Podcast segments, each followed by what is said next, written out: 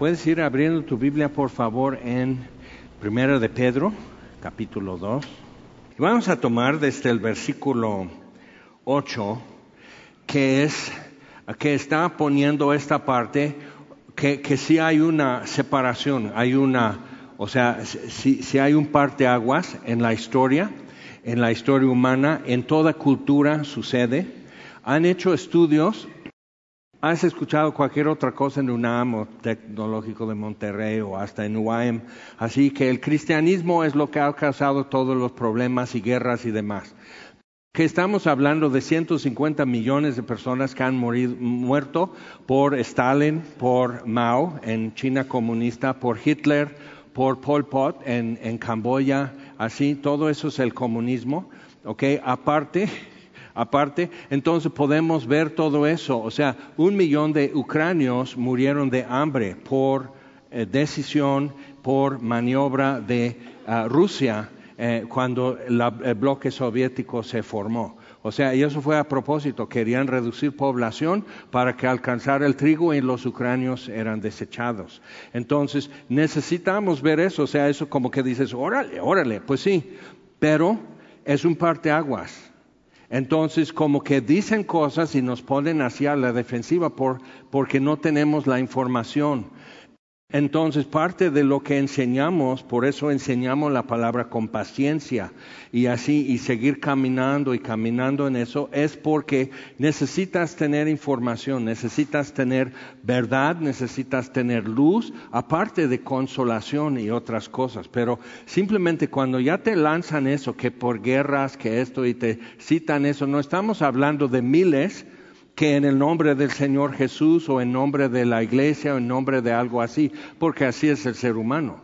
En Santiago dice, ¿de dónde vienen las guerras entre ustedes? Por nuestros deseos. Entonces, muy sencillo, pero cuando estamos hablando de planes y programas y, régimen y todo eso, sí necesitamos ver que yo no veo gente subiéndose en medio barca con cubetas y con globos inflados para llegar a Cuba pero cubanos sí están queriendo salir. Entonces, cuando vemos esto, si el cristianismo es un parteaguas, es una confrontación, es una invasión del planeta Tierra, es, es Dios tomando lo que es suyo, a lo suyo vino y los suyos no le recibieron. Entonces, sí, el Evangelio provoca algo, eso nos queda claro, pero tenemos que entender por qué y qué, es, qué sucede si simplemente me quedo como en digamos, en voz pasiva, diciendo, ah, pues está bien, ah, es cierto, hay que hacer esto, pero no yo voy a hacer esto, sino hay que hacerlo y lo dejamos como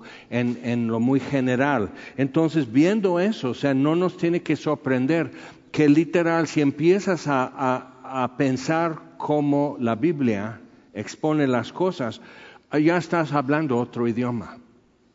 Y es que ya tienes otros sellos en tu pasaporte, ya tienes otro rumbo, aunque tus, tus, tus huellas están quedando mucho en los mismos caminos. O sea, todos podemos entrar en viaducto en la Ciudad de México, pero no quiere decir que todos vamos a llegar al mismo domicilio. Pero por un tramo estamos todos hasta en el mismo carril. Y da la ilusión de que este e, esto es y, no es así. Entonces, vamos a ver desde el versículo 8 que dice que Jesús, siendo la principal piedra del ángulo, dice, es piedra de tropiezo y roca que hace caer, porque tropiezan en la palabra, siendo desobedientes a lo cual fueron también destinados. Y decimos, oh, entonces por ahí hay alguien sentado y dice, por eso yo le estoy diciendo que ya me deje en paz porque yo estoy destinado a no creer. A lo mejor. Pero ¿sabes lo que esto representa entonces? Porque si tú estás diciendo, mira, hasta la Biblia lo dice, entonces ya concedes que la Biblia dice la verdad. ya compraste el paquete, o sea, ya tienes que actuar conforme a la verdad, ya tienes que decir entonces, ¿qué voy a hacer? Entonces, uno por uno, porque Dios trata con naciones, Dios trata con linajes, Dios trata con, con familias y todo, pero finalmente es uno por uno, Jesús atraviesa nuestro camino y dice, sígueme. Entonces, eso sí es una confrontación. Y muchas veces, como Pedro o algún otro, empezamos a seguirle y no tenemos idea de lo que viene y de lo que esto representa. Pero entonces, el que sabe cómo venimos ya con muchas ideas hechas pero equivocadas, esto es un proceso de renovar nuestro entendimiento, como dice Romanos 12, y entonces ser transformados. Pero uh, en, medio de eso también se están ofreciendo atajos, este, aceleraciones. Este, puedes ir a República de El Salvador, en la Ciudad de México, y comprar santidad pirata y espiritualidad pirata y sabiduría y discernimiento. O sea, ahí te lo despachan. Ahí te, así, ¿cuánto quiere? Bueno, ¿cuánta sabiduría? Pues ¿cuánto me alcanza con esto? No, pues tanto. Entonces, eso existe. Entonces puedes presumir de algo, puedes eh, como exhibir algo así, pero tenemos que ver entonces si esto es, si Él es la piedra principal del ángulo, o sea, de, de la cimentación del edificio, todo lo demás es simplemente otra piedra. Y no nos gusta no nos gusta simplemente ser otro cubo de piedra sin registro, sin RFC, sin personalidad, sin nada, simplemente soy otra piedra y como que no nos gusta. Ahora, lo que tenemos que ver, que por eso siempre estoy refiriendo a Génesis 3, en la caída de la humanidad, Adán y Eva, Eva escogió ser el centro y Adán le siguió.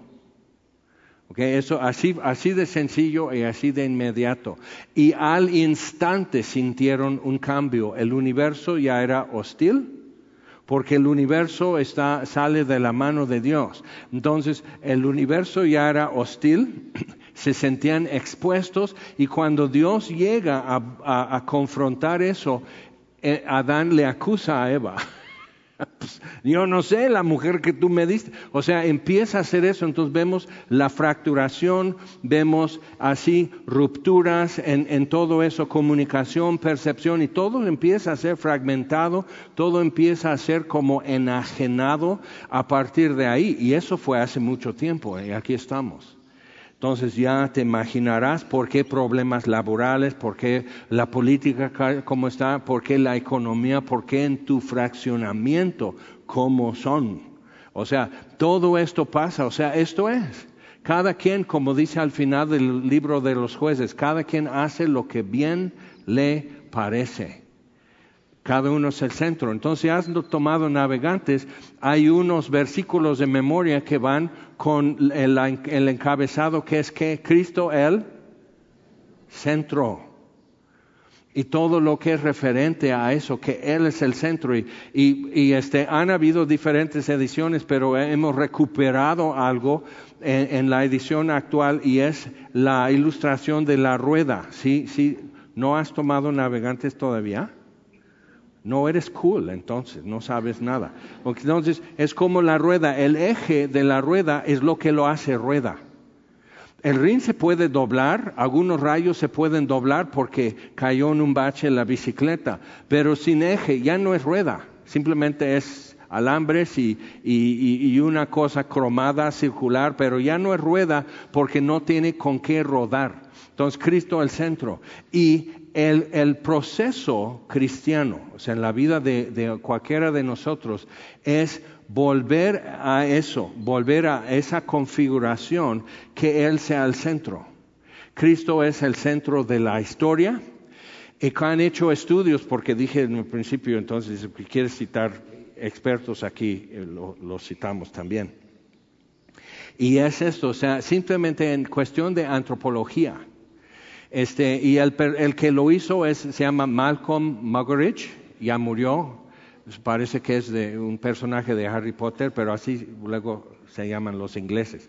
Entonces hizo un estudio y donde llega el Evangelio, donde un aldeano misionero llega y aprende el idioma y hace esto allá en África, allá en Tailandia, allá en el interior de la China o algo así, cambia la cultura y dice, sí, por eso, por eso el cristianismo hace daño. Digo, pero checa eso. ¿En qué forma cambia la cultura? lo muy notable, y esto es del primer siglo, Desde el inicio que los apóstoles empezaron a predicar lo que Jesús les encomendó, que la condición de mujeres y niños cambia drásticamente para mejor. ¿okay? Mejora la condición de mujeres y niños. Y, dices, sí, entonces puedes ir, por ejemplo, a China comunista y ver cómo en la revolución y en la revolución cultural que hicieron que tenían que borrar todo lo anterior y todo eso y, destruir y callar bocas y todo eso, entonces que, la idea que una mujer puede hacer y debe hacer todo lo que hace un hombre. Entonces hacían carniceras, las mujeres y, todo eso, y, o sea, todo así. Pero ¿ves lo que hacen?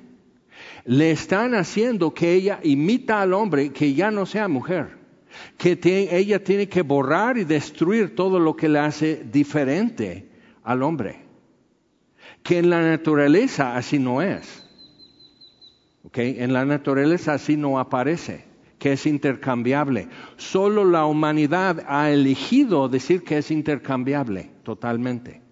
Entonces, cuando entendemos eso, que el ser humano no sabe lo que está haciendo, pero hace lo que bien le parece.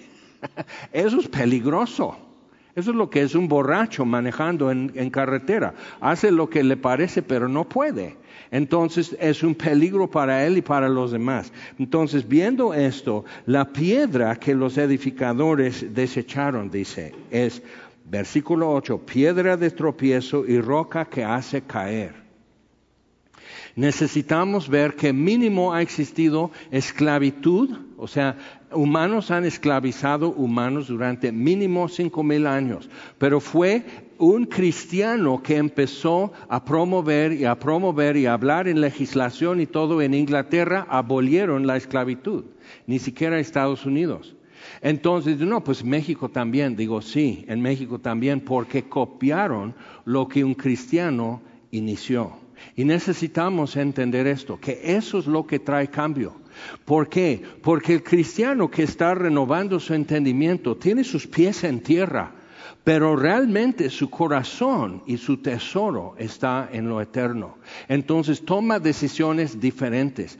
Todo lo que podemos ver en arqueología y antropología, vamos a decir lo que es Tenochtitlán, Chichen Itza, que claro, los extraterrestres les ayudaron, o sea, no lo hicieron sin rueda, sin polea, o sea, sin eh, este AutoCAD para proyectar decir que así va a quedar y calcular así cuánto, qué grosor tiene, sin varilla, ¿ok? ¿Cómo hicieron eso? Ahora, y decimos, mira, estaban pensando en lo eterno. Ahora, vino un israelí y Talí lo llevó aquí a este Xochicalco a ver unas ruinas, ¿no? Y él entonces en una parte se paran aquí y hay un hoyito en el techo y en cierto día del año sol parece Indiana Jones. Entonces, ah, realmente Indiana Jones parece esto, pero entonces en cierto día del año el sol así ilumina algo en el piso. Y dicen, mira, y eso era para qué? Porque así sabían que ya el sol y la tierra y está dando vuelta y la tierra sigue, o sea, no sabían posiciones, colocaciones de sol y tierra, pero sabían que ya a partir de eso empezamos a contar los días para poder sembrar y cosechar y demás. Entonces es importante ver eso para nosotros también, que, que todo lo grandioso que el ser humano ha construido, hasta aire acondicionado, ¿ok? Hasta McDonald's, ¿ok? Todo lo grandioso que el ser humano ha producido es para dominar y disfrutar lo que podemos vivir mientras vivimos. Es todo. Entonces, ¿Qué, o sea, es todo lo que el ser humano ha hecho con toda su habilidad y creatividad. Y, o oh, pues claro, con ayuda de unos extraterrestres, porque pues quién va a levantar esa piedra. Entonces, o sea, pero ve esto, aún así son extraterrestres. Son otros seres. O sea, o sea como sea que, que, lo hagamos, pero entonces Ronnie, nuestro amigo, se para y se voltea y dice, Talí, ¿te das cuenta que somos los únicos, o sea, judeo-cristiano? Somos los únicos. Dios nos ofrece no cómo vivir mejor, cómo vencer a tus enemigos, cómo tener buenas cosechas, o, sea, todo eso, cómo, cómo, o sea, echar, o sea, suertes para saber el mejor día para hacer algo y tu nombre va a ser cinco, este, jaguar azul. O sea, eso es tu suerte, ok, en maya. Entonces ya se llaman Michael Jackson y Schwarzenegger y todo eso, entonces mejor fueran otra vez a cinco jaguar azul. O sea, eso es tu nombre de suerte, eso es tu destino, eso es lo que gobierna en tu vida. Entonces, astrología o ciencia. Entonces, vamos a ver un poco de ciencia con este pedazo de, de uh, Jesús. Ha salvado miles de vidas necesitan ya dar premios nacionales a los que manejan en su coche cerrado con un cubreboca han salvado miles de vidas, de veras. Quitamos el sombrero, porque eso es ciencia. Ahora, algo, una cifra que, que leí, dije, qué barbaridad. Eh, si has oído un poco de, en la física, hablan de materia oscura, como un hoyo negro o algo así, es materia oscura. No porque Star Wars y que es malo, simplemente es oscuro en el sentido de que los físicos y en astrofísica y científicos y todo tipo de instrumento para detectar no sirve, pero se dan cuenta porque la luz hace esto. Entonces hay, una cuestión de gravedad que dobla los rayos de luz, que sí vemos la luz. Entonces saben que 73% del universo es energía oscura. O sea, es energía, pero no sabemos qué onda con eso. No es el calor y la luz que produce el sol, no es una pila eh, que pones en tu reloj o algo así, que es energía pero oscura, que saben que existe porque genera algo, notifica presencia sin dejarnos saber más. El 73%, otro 23% de lo que hay en el universo es este, materia oscura, que ahí está, genera, notifica de su presencia, pero no se deja saber y conocer. ¿Qué deja qué? Si haces rápido, así, 4% es todas las galaxias que vemos con telescopios y demás. El martes va a haber ya la mejor posición y solo una hora para ver martes en la noche, luna creciente, Mercurio, Venus, Júpiter y Marte. ¿Ok? Entonces vas a poder ver, eso como un arco, busca la luna y luego busca abajo y busca arriba. Y en México solo martes, después de la puesta del sol, como una hora y luego, luego por la rotación de la Tierra ya desaparece. Entonces ve porque Júpiter y Venus son los dos más brillantes en el cielo que, que puedas ver. Y dices, mira, yo vivo en una barranca rodeado de lámparas de calle y todo, no va a poder ver nada. Bueno, entonces te lo contamos. Pero necesitas ver simplemente el tamaño relativo de planeta Tierra con Júpiter. Eh, y, ver eso. Entonces, 4% del, eh, del universo sí podemos como medir la distancia del Sol a la Tierra, de la Tierra a Júpiter, podemos calcular dimensión, peso. Me acuerdo un niño que digo, es un fenómeno ese chamaco, pero él leyó, dice, ¿sabes cuánto pesa la Tierra? ¿Qué? O sea, ¿de qué te sirve ese dato? Estás peor que yo. Entonces, sí, pues calculan así. Entonces te das cuenta, o sea, podemos reciclar, podemos recoger fierro viejo, refrigeradores, estufas, pero no se va de aquí. O sea, lo que es el volumen de tierra no cambia realmente. Aire, agua, es que ya no hay agua. Claro que hay agua, nomás no está en Tutinaco. pero agua sí hay. Entonces aquí está todo. Pero si te das cuenta, o sea, ¿y qué porcentaje del 4% que son todas esas galaxias y enorme distancia y todo eso, el volumen de todo eso, ¿qué, qué porcentaje del 4% es planeta Tierra? ¿Y qué porcentaje de planeta Tierra eres tú. Con todo lo que vives y enfrentas y tienes que solucionar. Pagar impuestos, pagar colegiaturas, lidiar con esto, que el marido que ronca, o sea, todo eso. ¿Qué es, o sea, qué, es, qué porcentaje del 4% te toca a ti resolver? Entonces sí tenemos que ubicarnos. Vamos al Salmo 8, por favor.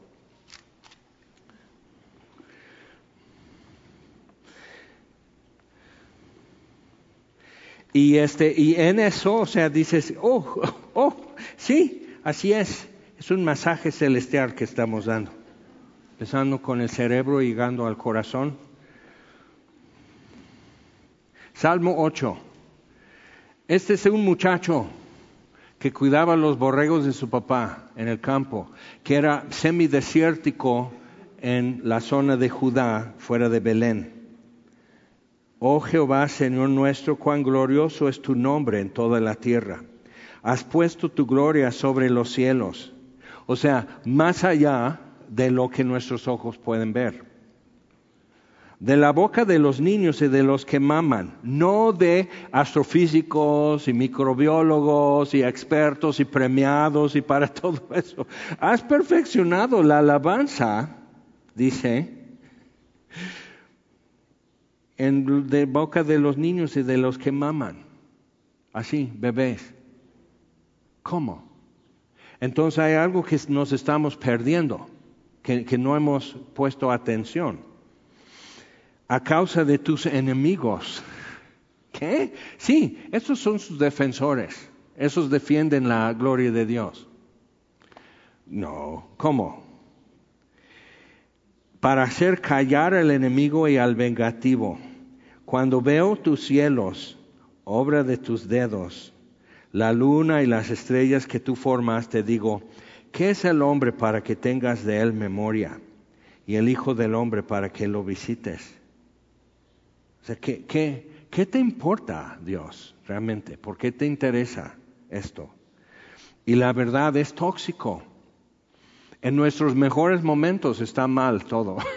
o sea, que está, todo está mal. O sea, todo está contaminado de alguna manera. Entonces, le has hecho un poco menor que los ángeles y lo coronaste de gloria y de honra. Le hiciste señorear sobre las obras de tus manos, todo lo pusiste debajo de su pie. Estamos hablando de Adán.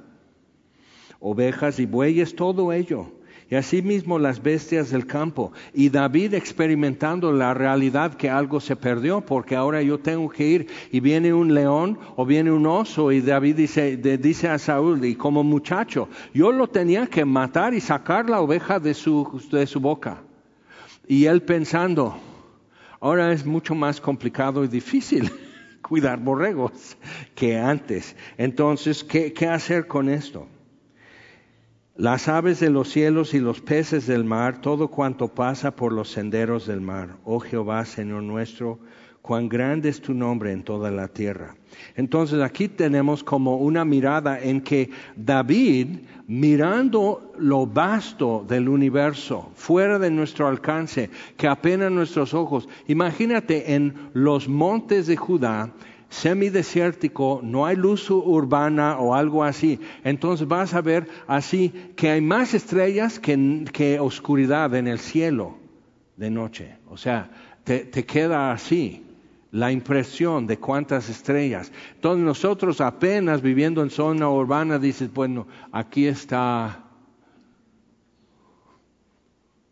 ¿Es Orión? No, es Libra. No, pues es una estrella, ay no, es un avión, ya se movió. O sea, ahí estamos tratando de ver, pero donde se pueda apreciar sin instrumentos, así. Entonces David se queda así. ¿Y quiénes somos nosotros? Y creo que eso nos ayudará. Otra vez. ¿Y qué porcentaje del 4% es esto? Pero ¿por qué nos enfocamos en algo que realmente no tiene base científica que demuestre su eficacia, pero se tiene que usar? Es ley en Morelos. ¿Por qué no nos extraña eso? Entonces tenemos que ver qué, entonces qué porcentaje.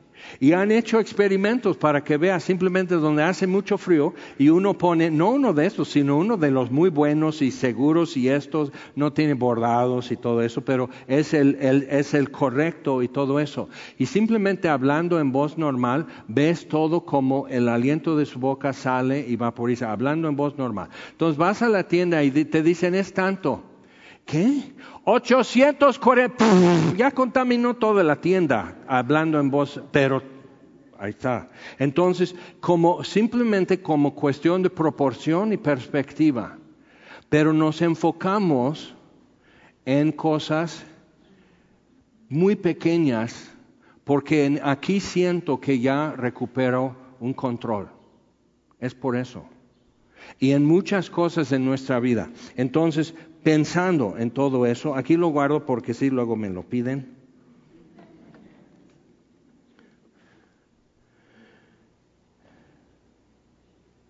Otra vez en Primera de Pedro 2, ¿cómo hemos de vivir?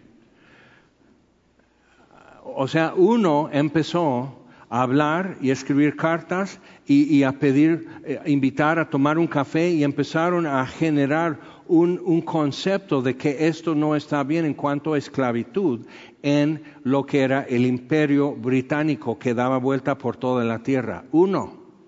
Y uno empezó a hablar y todo se cambió. Y cuando este cambió, entonces otros dicen, tiene razón, empiezan a moverlo y moverlo y moverlo. Entonces, un dato que necesitamos como tomar en cuenta, que te ayudará un montón. ¿Cuántos de ustedes han leído algo que ha escrito o dicho Carlos Spurgeon, un predicador del siglo XIX? Tiempos de Juárez, por decir, de Porfiriato aquí. Entonces, y, y dices, wow, qué gran hombre perceptivo, sabiduría, o sea, práctico, así. Y él vivía en Londres predicando, haciendo esto con críticas y así, de Darwin. ¿ok? Darwin estaba promoviendo lo suyo en Londres y podríamos decir, bueno, ¿quién ganó? Pues darwinismo, no cristianismo. Y junto con eso, Carlos Marx, y Engels estaban también en, Londres promoviendo el marxismo. Entonces tienes aquí darwinismo, marxismo y Carlos Spurgeon predicando a Cristo crucificado cada domingo, entre semana. Y, y no es de asombrarnos entonces que Carlos Spurgeon a veces luchaba con depresión. o sea, claro, o sea, estoy mal, nadie me quiere. voy a terminar mal, voy a terminar solo, todo eso empieza a caer en tu cabeza de que, ¿por qué tengo que, o sea, mejor así le voy a bajar el volumen, vamos a hacer más como moderados y no tan así. O sea, o sea, llega el momento ya de grande él que dirías, ya no, o sea, la reina Victoria te estima, ¿qué más quieres? Sí, pero también lee lo que dice Darwin, lee, así, o sea, que la reina de Inglaterra te estime, qué bueno, ¿no? Pero puedes quedar solo al final. Ella no viene a tu funeral. Entonces, ¿qué, ¿qué, vamos a hacer con estas cosas? Porque en este mundo nos movemos. Y o sea, ¿qué importa lo que yo hago? Si qué porcentaje del 4% es lo que yo hago. Entonces, ¿qué importa si son enchiladas rojas o verdes? ¿no? ¿Qué importa dónde almorzamos? ¿Qué importa? Y fíjate, sí importa, ¿sí o no? Sí importa. Sí importa, oran y piensan y platican y oran más para escoger qué canciones deberíamos de cantar hoy, domingo. ¿Qué importa? Finalmente todos vamos a estar cantando el cántico del Cordero en el cielo, o sea, no vamos a estar con Juan Grande es o algo así. O sea, ¿qué importa? Pero te das cuenta y David ve eso, o sea, no porque, ah, pues Dios es grande, entonces pues yo voy a mi casa, el que cuida a los borregos. Él tiene que cuidar los borregos. Eso es su pedacito del 4% que le toca, cuidar los borregos y lo aprendió a hacer bien. Y eso era un preparativo para otro pedacito del 4% que era ser rey de Israel. Y así sucesivamente, aquí estamos nosotros, tratando de entender qué importa O sea, estás aquí en tu ropero y dices, ay no, pues mira, ya le cayó un botón. Bueno, me pongo esto, no, pero entonces ya no combina con el pantalón. Entonces, por eso usa Levi's, combina con todo. Ya no tienes nada difícil en tu vida. Pero, o sea, viendo así, o sea, ¿qué hacemos? Cada cosa que tenemos que hacer. ¿Cuántos de ustedes al poner nombre a tu hijo, a tu hija, estabas pensando, pero o sea, ¿qué? Dices, no, pues ponle Jorge porque pues yo me llamo Jorge, ¿no? Pero, pero, pero otra cosa es, no, yo le voy a poner Natán, no él, Natán. Otro dice, yo le voy a poner Felipe con, con G, es Felipe. Y, y, así, yo le, así, entonces cada quien tiene su porqué y cómo agoniza para tomar decisiones, pero checa esto si sabes lo que es, en una película o en un libro, ¿qué es el protagonista? ¿Quién es? El principal, ¿no? De la historia. Puede estar hablando en primera persona, yo, yo, yo. Si ves la sirenita, Ariel, la sirenita, es protagonista, ¿ok? El cangrejo, la gaviota, todos ellos son como personajes de apoyo, en, el argumento, en el guion y todo, pero Ariel es protagonista. ¿Y qué sucede cuando, en todas las historias, qué sucede cuando él o la protagonista cree que realmente se trata de él o de ella, como Ariel? Desastre, ruina, la sirenita, Bella y la bestia, eh, la bella durmiente, Blancanieves, y, y no tenemos que ir más lejos. ¿Qué sucede cuando los este, los, eh, ¿cómo se llama? Los Avengers, cuando, qué sucede cuando ya tiene las cinco piedras del infinito en su guante y ya, ya logré equilibrio, nada más que tuve que borrar la mitad del universo y digo, a ver, ¿qué mitad? Lo de 73% de energía oscura, o sea, ¿qué, ¿qué es lo que borraste? Y eso es lo que el ser humano hace, pues simplemente es esto, barrer algo, quitar algo, quemarlo. Eso es lo que nosotros hacemos. Y David dice, Dios, pero ¿qué es el hombre? Para que quieras tratar con él. ¿Qué es el hombre? Entonces sí tenemos que ver. Ahora, protagonista es una combinación. Agón es lucha.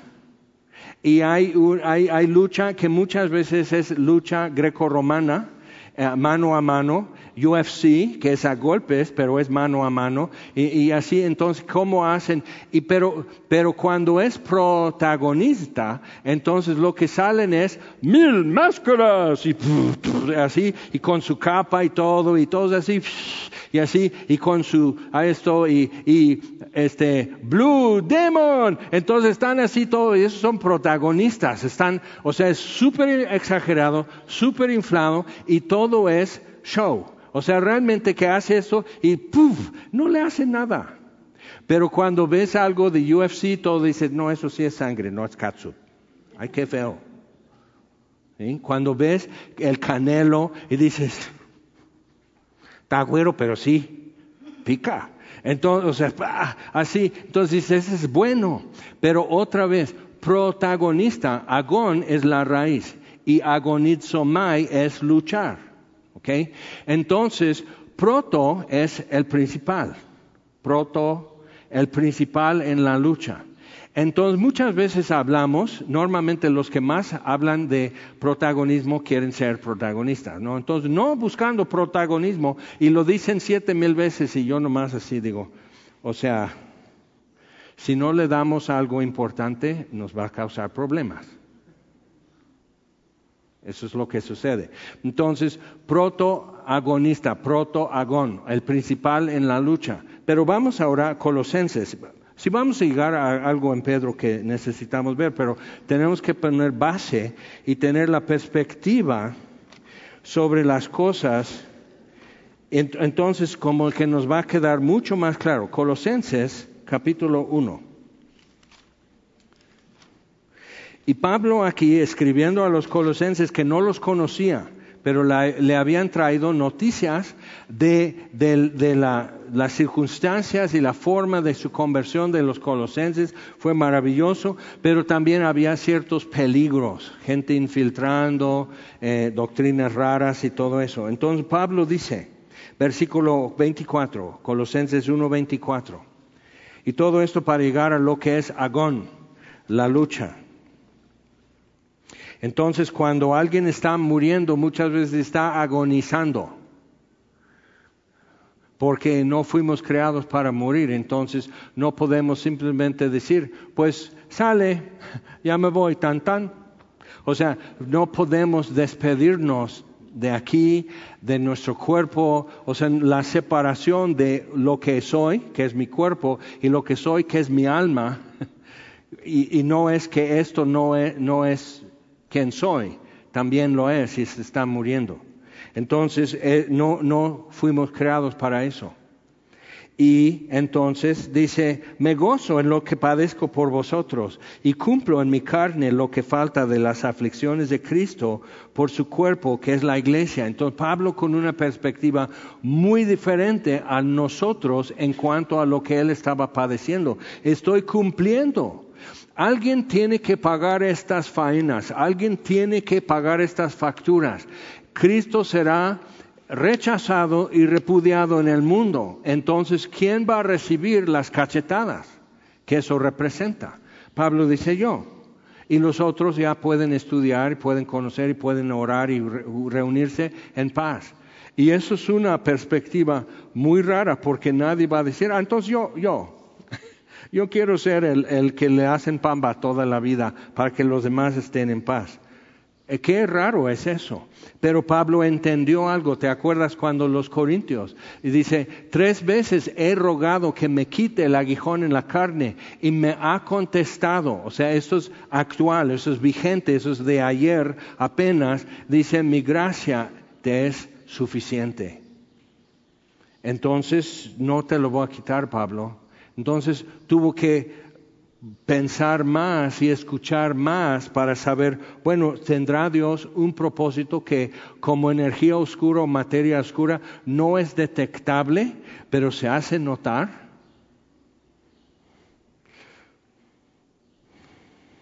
La, de la cual, de la iglesia, fui hecho ministro, según la administración de Dios que me fue dada para con vosotros, para que anuncie cumplidamente la palabra de Dios, el misterio que había estado oculto desde los siglos y edades, pero que ahora ha sido manifestado a sus santos, a quienes Dios quiso dar a conocer las riquezas de la gloria de este misterio entre los gentiles, que es Cristo en vosotros. ¿Qué es el hombre?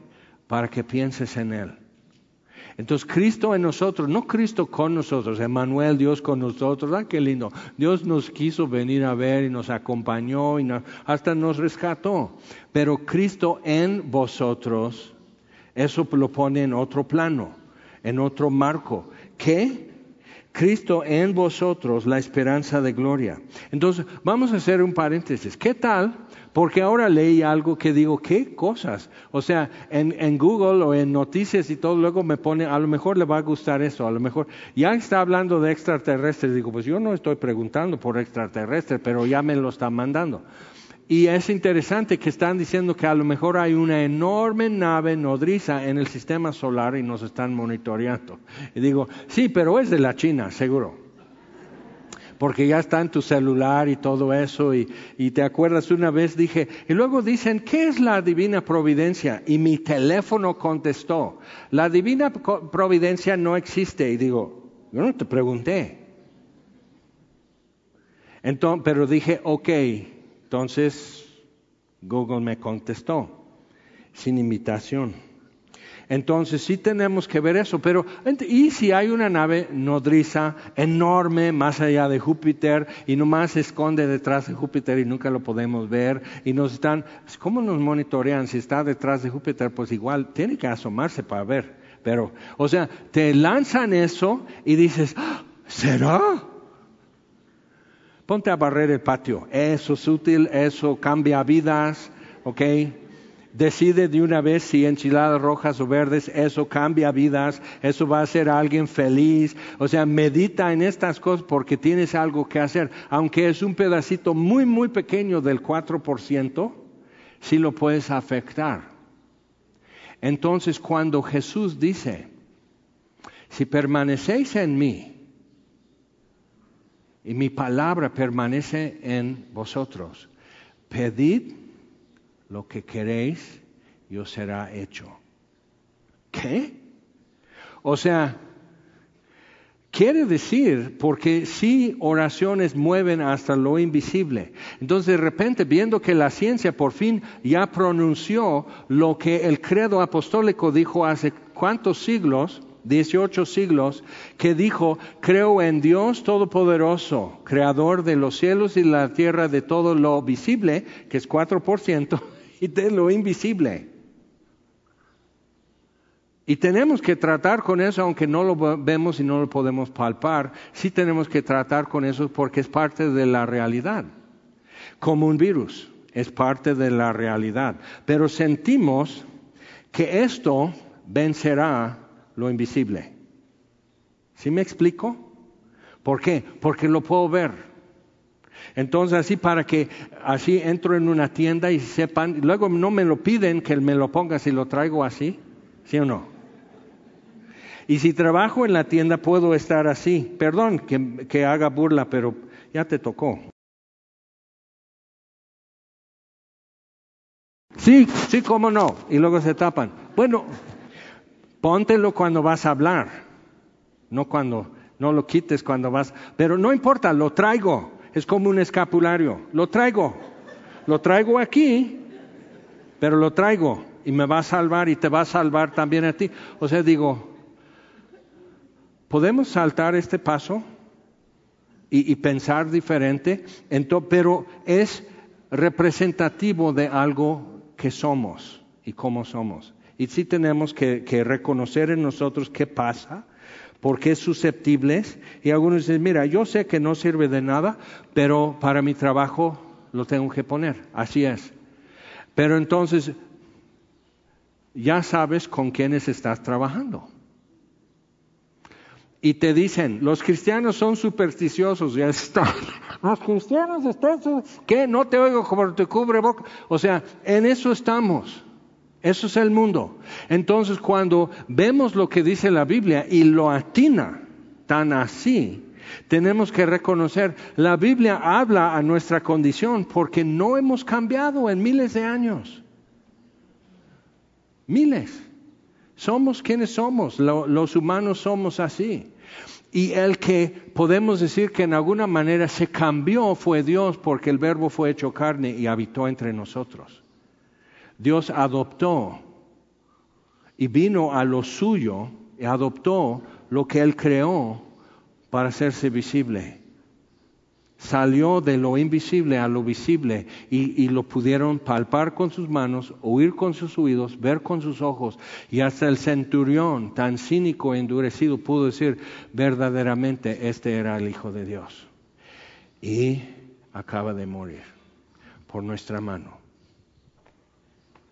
¿Cómo termina ese soldado? ¿Cómo termina el día? Es mucho tener eso. Ok, entonces, Estamos en Primera de Pedro. No, no terminamos todavía en Colosenses, pero el viento me ayudó. Sí vamos a llegar a tiempo a esto. Colosenses 1, entonces, de ok. Cristo en vosotros, la esperanza de gloria, a quien anunciamos, versículo 28, amonestando a todo hombre. Por eso te toca tu amonestación. Yo no hice las reglas, amonestando a todo hombre y enseñando a todo hombre en toda sabiduría, a fin de presentar perfecto en Cristo Jesús a todo hombre. O sea, buscando por todos lados cómo hacerle.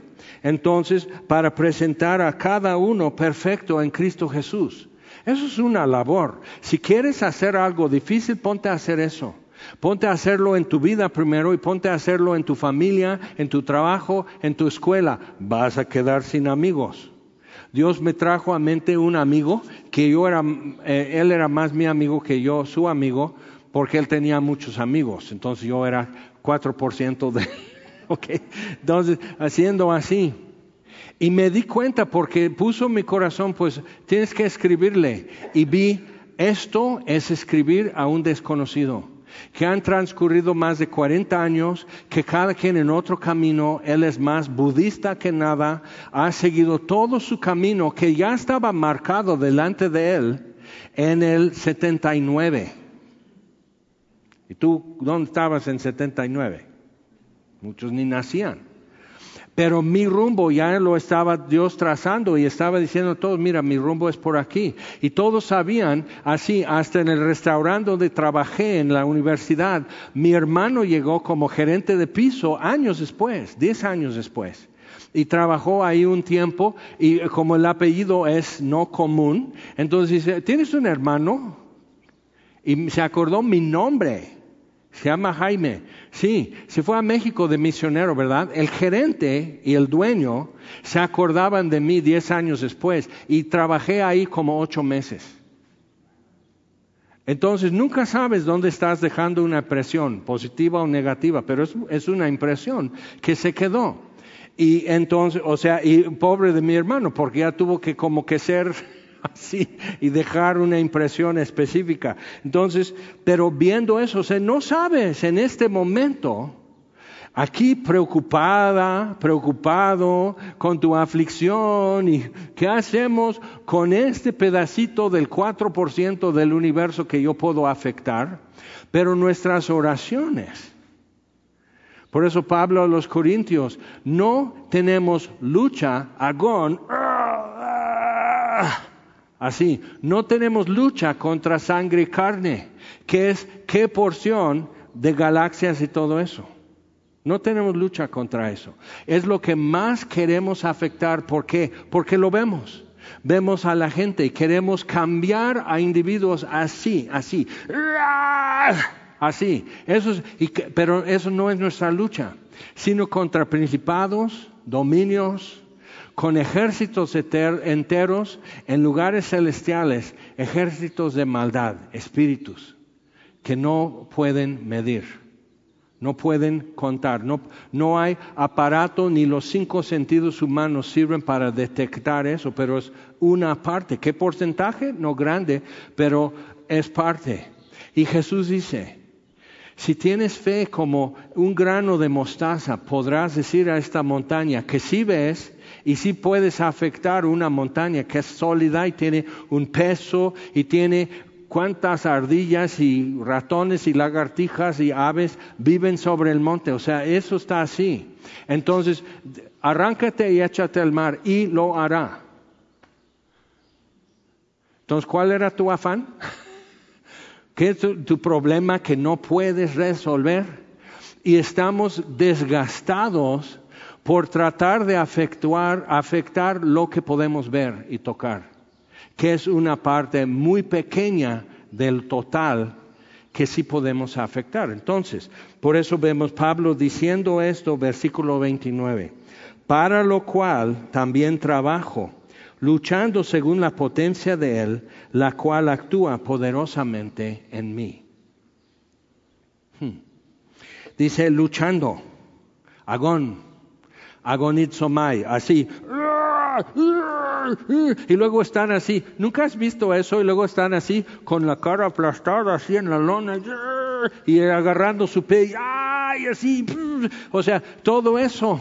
Eso es, y dices, ay, con razón, estoy cansado.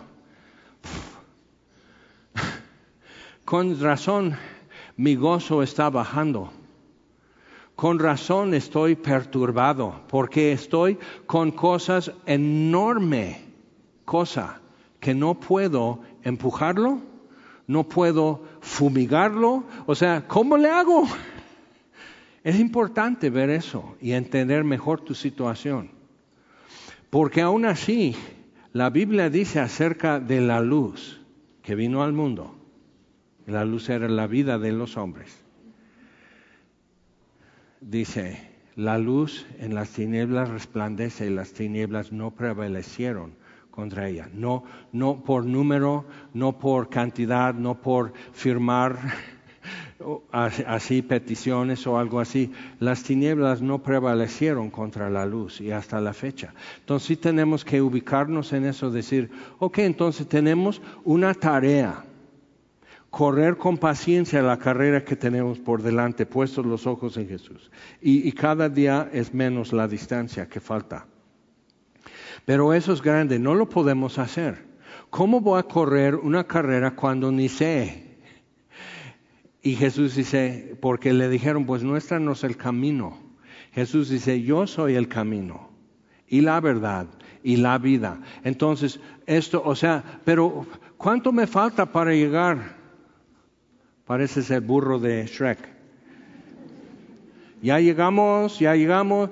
¿Cuándo vamos? O sea, estamos avanzando pero puedes entender por qué, por eso te cuesta memorizar un texto bíblico, te cuesta organizar tus pensamientos y dar una explicación a una persona que dice, ¿por qué suceden estas cosas si Dios es bueno? Y tú estás, ah, tampoco sé, pero necesita una explicación, necesita respuesta. Y la, la pregunta es importante y tenemos que hacer lo posible, pero... Ah, Mejor te invito a semilla. Alguien allá te podrá explicar. O sea, y echamos la pelota a otra persona. Pero, pero ¿qué hacemos? ¿Qué hacemos con estas cosas? Tenemos que ver, oh, ok, claro, el agua está fría. Por eso se me va el aliento cuando me meto. Por eso está lleno de cocodrilos. Por eso está batiendo el agua, no eres tú. Eh, o sea, estás con todo eso, dices, ¿cómo vamos a poder prevalecer? El tiempo está de nuestro lado. El pedacito del universo que podemos decir que está en rebelión, rebelión es qué porcentaje del sistema solar. Planeta Tierra en rebelión es qué porcentaje del 4%. Todo lo demás está bajo la mano de Dios en orden. Y por eso planetas, cometas, galaxias, todo está haciendo bien. No hay guerra, no hay choques, no hay nada, todo está sucediendo como tiene que suceder.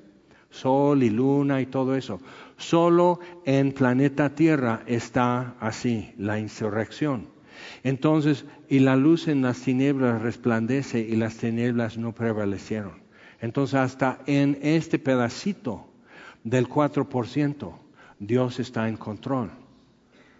Solo es cuestión de tiempo y el tiempo está a nuestro favor. ¿Por qué?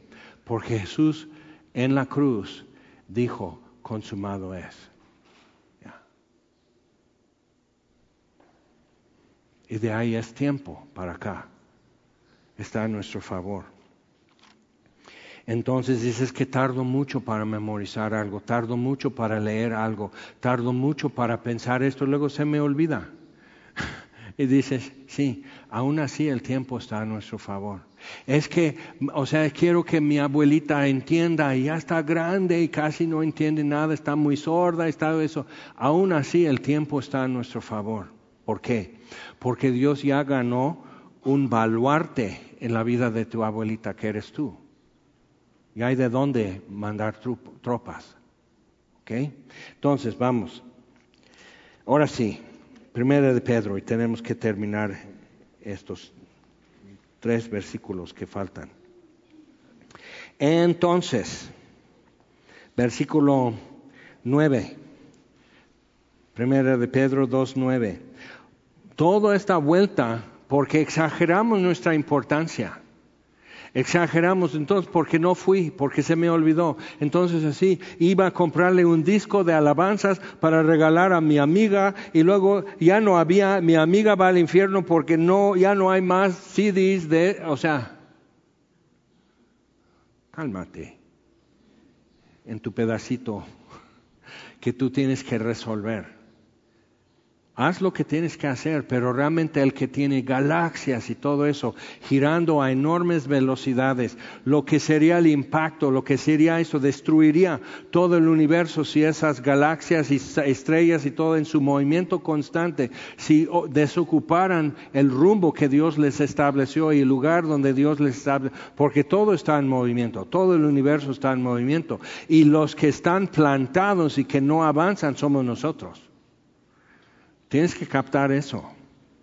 Y si yo empiezo entonces a avanzar y correr con paciencia, yo estoy en movimiento con el que dio movimiento a la primera ola, el que hizo el primer viento, el que hizo que, que, nubes pasaran sobre el cielo, el que hizo que aves salieran, así de todo eso, el que es autor de todo eso, cuando yo por fin ya estoy en armonía con eso, ya estoy en movimiento también, algo tiene que cambiar. Entonces, Pedro dice, el triunfalismo no nos va a cambiar el mundo. Estar diciendo en el estadio Azteca una noche de alabanza, espíritu de corrupción, fuera, y todo, el, todo el estadio lleno, fuera, espíritu de codicia, fuera. ¿Verdad que ya no hay codicia en Ciudad de México? Y el triunfalismo da una ilusión de control, de que estoy afectando en verdad algo. Pero lo que tienes que saber es que hay gente que está orando durante todo el servicio, ambos servicios. Además oran toda la semana. Y todo lo que nos ayuda a entender y nos ayuda a quietarnos y nos ayuda a enfocar, nos ayuda a recordar y nos ayuda como que algo nos redarguye y nos calmamos. Y así es porque están moviendo lo, lo invisible con oración. Y eso nos perturba porque entonces no sé quién está orando por mí y me afecta. El pastor Raúl Ruiz estaba estudiando artes marciales y tenía su maestro y así y decía tienes que hacer meditación, tienes que hacer esto. Otro amigo mío lo hacía y vio flotar su maestro delante de él y luego dijo a los otros y no hablaron de eso, pero entonces dijo otro, oye, ¿qué viste? ¿Qué viste? Dice, maestro estaba flotando, y todos son así estaba flotando delante de mí, como a qué altura y luego qué. O sea, Dios hizo maroma o no. O sea, están así, algo pasó. Entonces Raúl Ríos estaba buscando poder para poder pelear mejor. Ya era cinco, eh, quinto dan de cinta negra y toda la cosa, pero para ser mejor, para ser el mejor y el más así. Y, y se enojaba porque sabía que su esposa estaba orando por él y que algo impedía. Entonces, mamá, no dejes de orar, no te agüites. Estamos moviendo lo invisible. Papá, estamos moviendo lo invisible. En tu marido, en tu esposa, en tu mamá y papá, en tus hijos, en tus vecinos, en la República Mexicana. Dios está obrando y moviendo lo invisible. Y no sentimos que no podemos afectar nada porque nada cambia. Pero cuando una puerta abierta y no hay una mano que la haya abierto, solo se, abre. ¿Eso qué fue? Pero a veces estás orando años, simplemente eso está engrasando las bisagras que están bien oxidadas. Y tú y yo tenemos prisa porque sabemos que nuestro tiempo para poder afectar este pedacito del 4% del universo, es un grano de arena, nuestro tiempo está acabando. Entonces tenemos que hacer algo hazlo. Pero entiende y ten, la proporción correcta en estas cosas y no dejes de orar. Ahora sí, triunfalismo a un lado, pero dice, versículo 9, mas vosotros sois linaje escogido. ¿Qué es el hombre? Para que te acuerdes de él. Real sacerdocio, real en cuestión de realeza, no de realidad real sacerdocio, la combinación del sacerdocio con el trono del rey que vemos en Jesús, pero nosotros en Cristo y Cristo en nosotros, esperanza de gloria, real sacerdocio, nación santa. Volteate a ver, es nación santa y digo, bueno, para Dios, Dios está viendo porque su confianza está en Él. Entonces Dios está viendo lo que Él habrá perfeccionado hasta el último día. Tú y yo estamos así nomás suspirando porque como que no. Pueblo adquirido por Dios para que anunciéis las virtudes de aquel que os llamó de las tinieblas a su luz admirable. Eso es grandioso. Pero ¿qué parte tuviste que hacer ahí? Para ser linaje escogido. ¿Qué, tuviste que aportar? Para ser real sacerdocio, ¿qué aportaste? ¿Presentaste un examen? ¿Ya tienes tu cédula profesional o qué? Nación santa. Eso es por nacimiento. Pero el nacimiento, el nuevo nacimiento, nacer de nuevo, nacer del Espíritu, ¿de dónde proviene? ¿De mí? O de Dios. Entonces, otra vez, nación santa, pueblo adquirido por Dios. ¿Cuánto diste tú? Pueblo adquirido por Dios. ¿Quién es el protagonista? Dios. Es el que realmente está luchando. ¿Ok? Entonces, cuando mi esposa hacía un pastel, cuando mis hijas estaban pequeñas, ella era la protagonista. ¿Por qué? Pero luego dice, ¿sabes qué? Tú ve a la tienda, necesitamos dos huevos. Ok, va y trae dos huevos. Y mi hija, porque trae dinero en la mano, puede sentir que ella es protagonista. Okay. Entonces trae los dos huevos y así. Ahora tú ponte a, mezclar todo eso, mantequilla con el azúcar y bátelo y bátelo esté bien así y que no se ve lo granulado del azúcar. Mientras pone el horno a calentar. Entonces mis hijas podían creer porque les encarga algo que hacer o algo que traer. Pueden ilusionarse y decir, yo soy protagonista. Pero se distraían, se le cae el huevo y tiene que ir a la tienda otra vez. O sea, todo eso pasa en ti y en mí. Y de momento tenemos la ilusión de ser protagonistas y Dios lo puede hacer sin nosotros. Mi esposa podía hacer el pastel toditito, pero les invitaba a participar, a ser parte de lo que estaba haciendo, porque el hacerlo juntos era parte de disfrutar el pastel, ¿sí o no? Entonces decir, papá, hicimos un pastel, yo llego y ahí está el pastel, así. Hicimos un pastel. ¿Hicieron? Sí, entonces fuimos creados en Cristo Jesús para buenas obras, Efesios 2.10, las cuales Él preparó de antemano para que nosotros anduviéramos en ellas. O sea, podemos participar en lo que Él está haciendo, pero no aportamos más que la participación. No es la iniciativa ni el poder llevarlo a cabo. Y si le encomendaba todo, quién sabe cómo salía el pastel. Pero Dios entonces nos toma y dice, sígueme. Y no somos aptos. Y nos ponemos atención. Y nos cansamos y nos dormimos y nos distraemos y se nos cae el huevo de la esquina hasta la casa y tenemos que ir otra vez. O sea, todo eso sucede y el pastel en algún momento va a salir del horno con nosotros, porque hay, el protagonista está a cargo de eso. Entonces, bien, para que anunciéis las virtudes de aquel que os llamó de las tinieblas a su luz admirable, pero el pastel es de él. El dinero para comprar los ingredientes es de él, la estufa es de él, el gas lo compró él, a todo es de él, el tazón, las cucharas, todo esto para medir, todo lo que está así, todo es de él.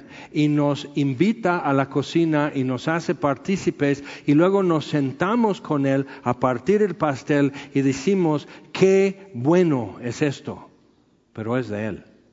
Y él es el protagonista, el protagonista el que realmente lucha para que esto salga. Entonces, cuando tú y yo podemos captar eso, empezamos a entender lo que es, venid a mí, todos los que están cargados y trabajados, yo les daré descanso. Pues no es flojera, es, por ejemplo, ya sabes distribuir tu esfuerzo, ya sabes que, que puedes descuidar eso porque lo está cuidando. Ya, puedes acostarte a dormir sabiendo que Dios sí vela. Entonces, todo eso podemos estar así. Vosotros que en otro tiempo no erais pueblo, pero que ahora sois pueblo de Dios que en otro tiempo no habíais alcanzado misericordia. Es interesante, interesante es un verbo esto en griego. No tenemos la palabra para hablar de haber recibido misericordia, ser objeto de misericordia. Y griego sí, el español no, sino como que misericordia es un recurso, como un vaso de agua. Pero es que Dios nos misericordiositó o sea, no tenemos la forma de decirlo, pero fuimos objeto de misericordia. Y misericordia es poder entender perfectamente la miseria del otro, lo miserable que se encuentra. Entonces, que no habíamos alcanzado misericordia, pero ahora habéis alcanzado misericordia. Amados, yo os ruego como extranjeros y peregrinos que os abstengáis de los deseos carnales que batallan contra el arma. Y batallar aquí habla de estrategias, estratagemas y estrategia y formas de guerrear, llevar guerra. Entonces tienes que abstenerte de eso. ¿Por qué? Porque tienes algo mejor que hacer. Y siempre hago la pregunta, ¿o tienes algo mejor que hacer? ¿Algo más importante que hacer? Porque eso es la clave del éxito, eso es la clave de ganar medalla de oro en las Olimpiadas y todo. Es que amas esto más. Entonces no es que odias el otro tanto, pero parecería. Oh, desde que ya eres deportista ya no eres divertido, ya no sales, ya no nos acompañas y todo. Pero cuando ya quieres tomar tu foto con el ganador, es tu amigo otra vez. Entonces sí tenemos que ver eso, que amo esto más. Esto es lo que quiero más. Entonces, ¿qué es lo que dice? Cuando estoy repartiendo mi afecto, que es limitado cuando estoy repartiendo mi afecto entre Dios, lo eterno, lo que Él valora y otras cosas que en sí no tienen que ser malas, simplemente estoy repartiendo mi afecto, me queda muy poco afecto para Dios. No te engañes. El problema no es que Dios no sea digno, no es que Cristo no sea precioso, o sea, realmente llamativo y digno de todo tu afecto, sino que ya has comprometido tu afecto en otros lados. Entonces el problema no es que Dios no sea interesante, o las cosas de Dios no sean interesantes, o las alabanzas no sean bonitas. El problema no es eso, sino que ya agotaste tu provisión de afecto y no te queda nada. Y por eso, ay, no le tomo sabor. No, porque estás hastiado. Pero eso, o sea, otra vez el objeto de nuestro afecto, Dios, no tiene la culpa. Entonces, otra vez, como extranjeros que no tienen patrimonio, antes si tú querías comprar una casa en México como extranjero tenía, tenías que hacerlo, hacer la compra, pero la escrituración era a nombre del banco y tú tenías el, el, el uso el usufructo, por decir, vitalicio, pero de 99 años, que no vas a vivir esos 99 años. Y ya de ahí ya pasa a nombre del banco, ya es su predio. Ahora puede haber otra cosa, pero igual tienes que decir, yo aquí para tener este predio como extranjero sí lo compro, pero firmo una promesa con relaciones exteriores que no voy a reclamar esto y yo estamos sujetos a las leyes mexicanas sobre este predio. Y es un pedazo de suelo nada más. ¿Okay? No hay un patrimonio. Entonces los judíos en su dispersión por Europa empezaron a decir, Isabel la Católica, en Alemania, en Inglaterra, en Polonia, los judíos pueden vivir aquí en este barrio que no se mezclen con, nosotros. Y no era de ellos. Y por eso los oficios que muchos judíos adquirieron por tradición durante siglos son portátiles. Sastres, joyeros, prestamistas, médicos, o sea que podían transportar. Casi no hay ningún apellido judío en tiempos modernos que tiene que ver con su lugar de nacimiento porque no es de Toledo, no es de Berlín, no es de Moscú. Su patrimonio estaba ocupado, pero es Israel, es Jerusalén. Entonces, igual, tú y yo como extranjeros tengo que ver realmente, aquí trabajo, aquí hago esto, aquí voy a barrer, aquí voy a pintar, pero no es mi patrimonio. No tengo aquí un lugar fijo, permanente para mí. Entonces, como extranjeros y peregrinos, lo que hace la peregrinación de valor no es quién lo va caminando, sino a dónde va. Entonces, van a ir a bailar en Chalma, ok, porque es Chalma. A medio camino estar bailando nomás estás de loquito ahí. Tienes que bailar cuando llegues a Chalma. Si vas a Juquila, si vas a Roma, o sea, haces tu peregrinación, si vas al muro de lamentación en Jerusalén, el objeto, el destino, el punto final de tu peregrinación es lo que le da todo lo que es su personalidad y color y textura. Eso es el objeto, esa es la conversación. Entonces, como dice el Salmo 122, me alegré con los que me decían, vamos a la casa de Jehová. Y eso cantaban en su peregrinación a Jerusalén.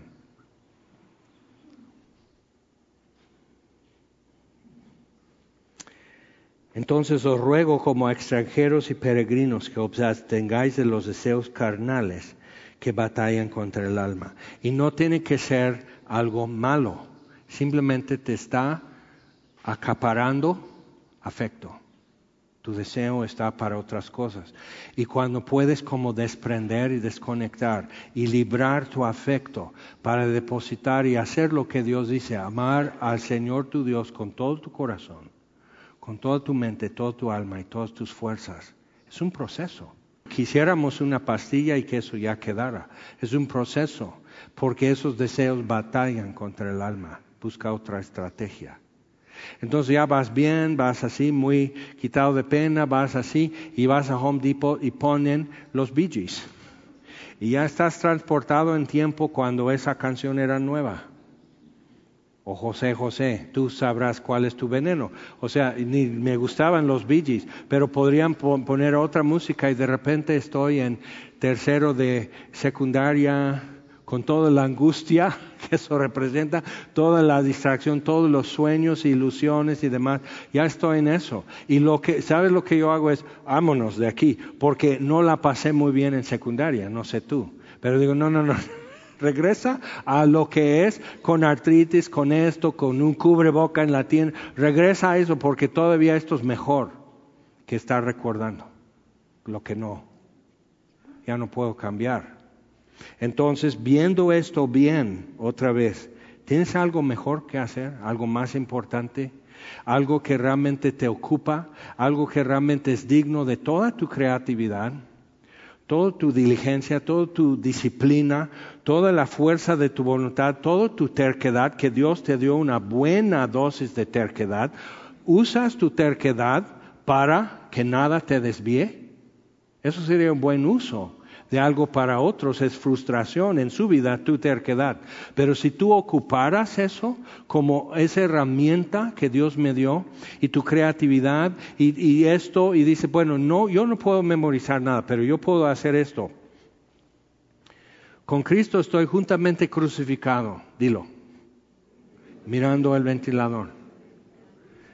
Ya no vivo yo, mas Cristo vive en mí. Ok. Con Cristo estoy crucificado. ¿Dónde miras? Ya no vivo yo, más Cristo vive en mí. Entonces, tú puedes visualmente, algunos tienen que ir caminando por su patio o de aquí a, la panadería y es donde tú vas a memorizar todo un capítulo de Efesios. El problema es que cuando la Comex ya no está ahí, sino es una ferretería, ya se descompone. Pero entonces ya sustituyes, pero dices, cuando llego aquí es A, es esto, y te ayuda porque estás caminando, porque eres kinestético para aprender las cosas, o eres eh, así táctil, o necesitas oírlo, por eso decirlo con tus labios no tiene magia, pero sí tiene un efecto porque te repasa a tu cerebro diciéndolo y oyéndolo al mismo tiempo.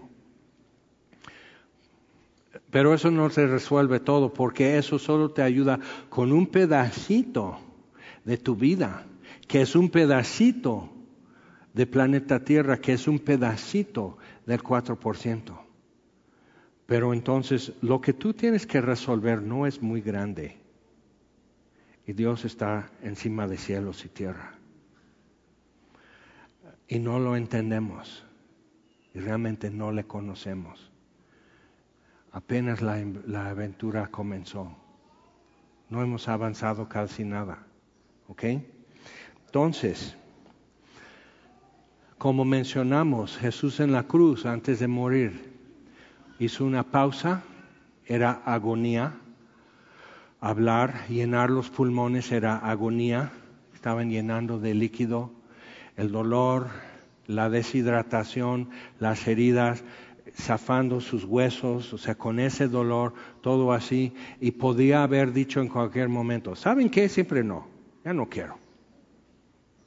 Pero su deleite, Jesús por el gozo puesto delante de él, su deleite era dar a conocer el Padre y si Él se retira de esto, ya no está dando a conocer el Padre. Entonces, si tu concepto de Dios Padre es que Él es el problema y Jesús es la solución, estás equivocado. Porque Jesús dio a conocer el Padre y dijo, consumado es. Ya, con esto ya saben quién es mi Padre, ya saben cómo es Dios. Entonces es momento de retomar eso y pensarlo otra vez. Y van a estar repartiendo los elementos de la cena del Señor. Y es para recordar otra vez. Dice, cada que hagan esto, háganlo en memoria de mí. Porque Jesús en la noche que fue traicionado, entregado, tomó pan y lo bendijo y lo partió y lo dio a sus discípulos y dijo, coman esto todos, es mi cuerpo entregado por ustedes. Y ellos podían decir, no es tu cuerpo, es parte del pan que comemos cada año en esta noche de la Pascua. O sea, es que no es tu cuerpo, Jesús dijo, es mi cuerpo, coman. Entonces no entendieron y tuvieron que caminar y caminar y caminar y entender lo que realmente les había dicho con esto, lo que realmente estaba comunicándoles, pero tuvieron que entender. Y para eso tenían que poner atención y poner atención y poner atención y darse cuenta que no saben ni la más mínima parte del asunto. Y asimismo, habiendo cenado, tomó la copa y dijo, esta copa es el nuevo pacto en mi sangre, derramada por muchos. Beban todos. Entonces nos pide la palabra de Dios. Que así que vamos a comer y así vamos a beber, que cada uno examine su corazón, que cada uno pese su corazón y que sepamos hacer esto, comer esto y beber esto dignamente, o sea, dando el peso correcto. No es que yo no sea digno, yo no soy digno, pero, pero es que yo le sepa dar el peso que merece, porque en mi mano no pesa. ¿Y son qué? Son unas calorías, son unas moléculas nada más que se hacen parte de mi cuerpo y eso qué? Cristo en vosotros, la esperanza de gloria. Entonces eso tiene peso. Y esto en mis manos no pesa, pero Cristo pesa.